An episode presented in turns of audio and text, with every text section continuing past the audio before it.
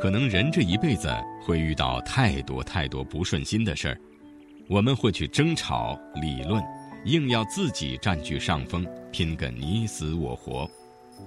生活中，你认过怂吗？央广的听众网友们，大家晚上好，我是马瑞，今天想和大家分享卢叔的文章，我们来看看是一个怎样的故事。上个礼拜，我和朋友开车出去办事，那座写字楼的地下停车场空间比较小，车位有限，好不容易看见一个空车位，刚准备把车倒进去，突然来了辆车，抢在我面前，直接冲进了车位。朋友顿时就怒了，想下车找那司机理论，这人是不知道先来后到吗？凭什么抢我们位置？我说，没事儿，就当让给他了。后来我们在靠近出口的地方找到了新的车位，离电梯也很近，很方便。下车以后，朋友还是不爽。刚刚就应该去找那个人理论的，你太怂了。我真想不出和人理论有什么好处。我和他争个几句，他就会把车位让给我吗？显然不会。这么做不仅会坏了一整天的好心情，而且浪费时间。耽误了办正事儿，再说的夸张点儿，万一对方因为几句争吵就怀恨在心，趁我不在的功夫刮花我的车，到时候我找谁说理去？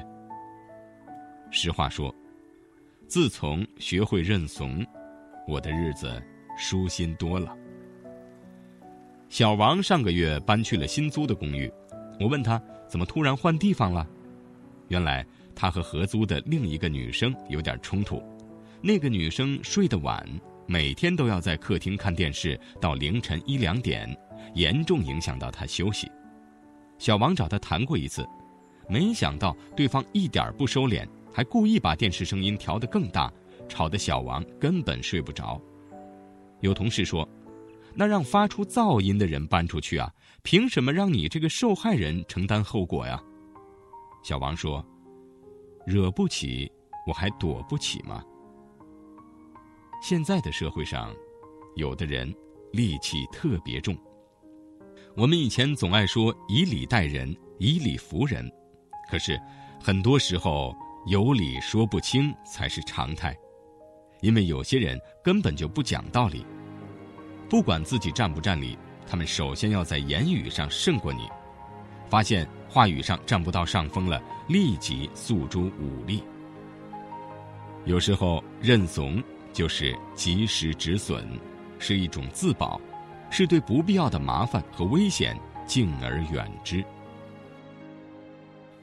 表叔是个创业者，辛辛苦苦从无到有，一点一点把公司做大做强。他这人一直很拼，一心扑在工作上，性格还很犟。劝他休息，他也不会听。结果今年上半年，他突然生了一场大病。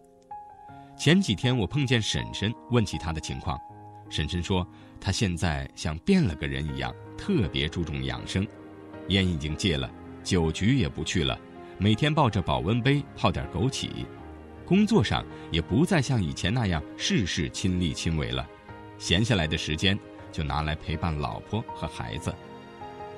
表叔认怂了。他意识到自己以前太拼了，现在年纪上不允许，精力体力更是跟不上。如果硬拼硬闯出了个什么事儿，这个家怎么办？孩子怎么办？对于成熟的人来说，认怂是云淡风轻，是告别了过去意气用事的自己，迎来了千帆过尽后的沉着。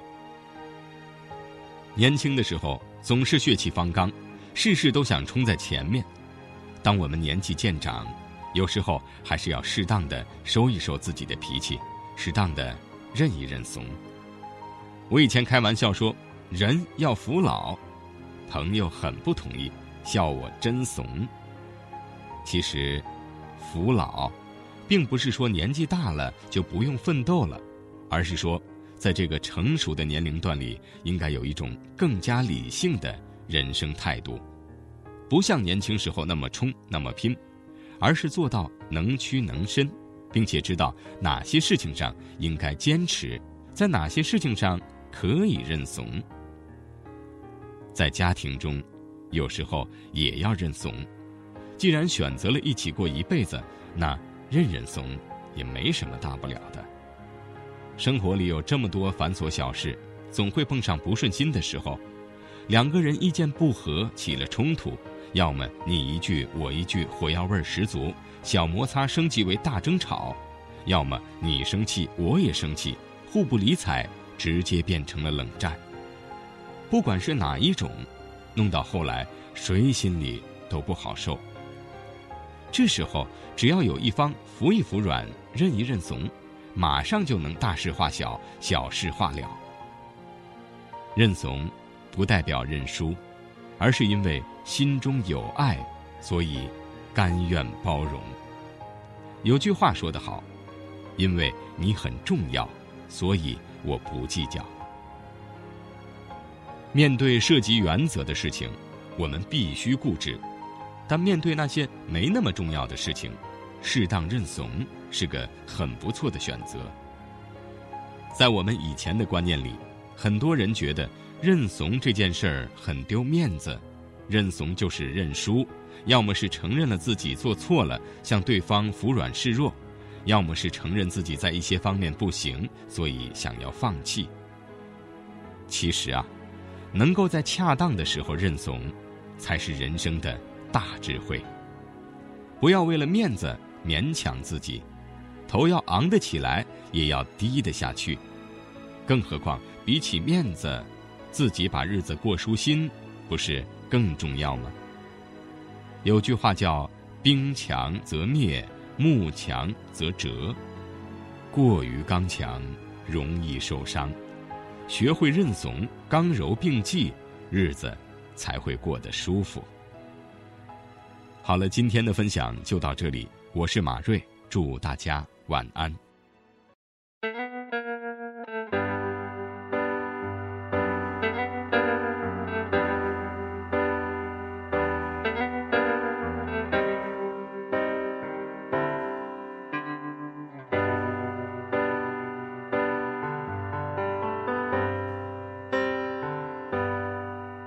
已经为了变得更好去掉锋芒，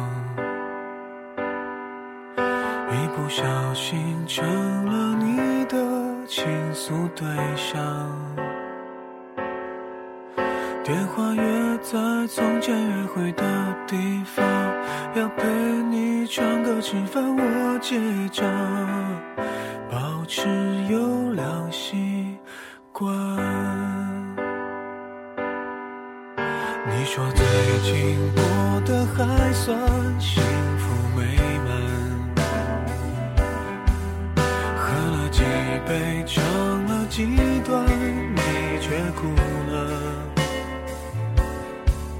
想去安慰，却不知什么立场。听你说话，看你哭湿头发，我得到了惩罚。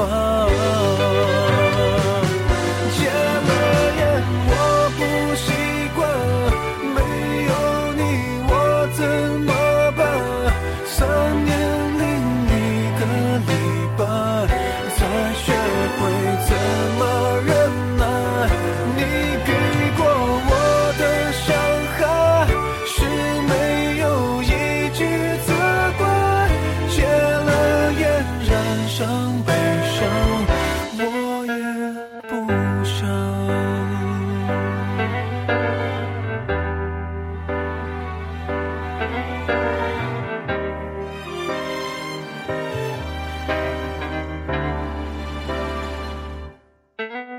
你说最近过得还算幸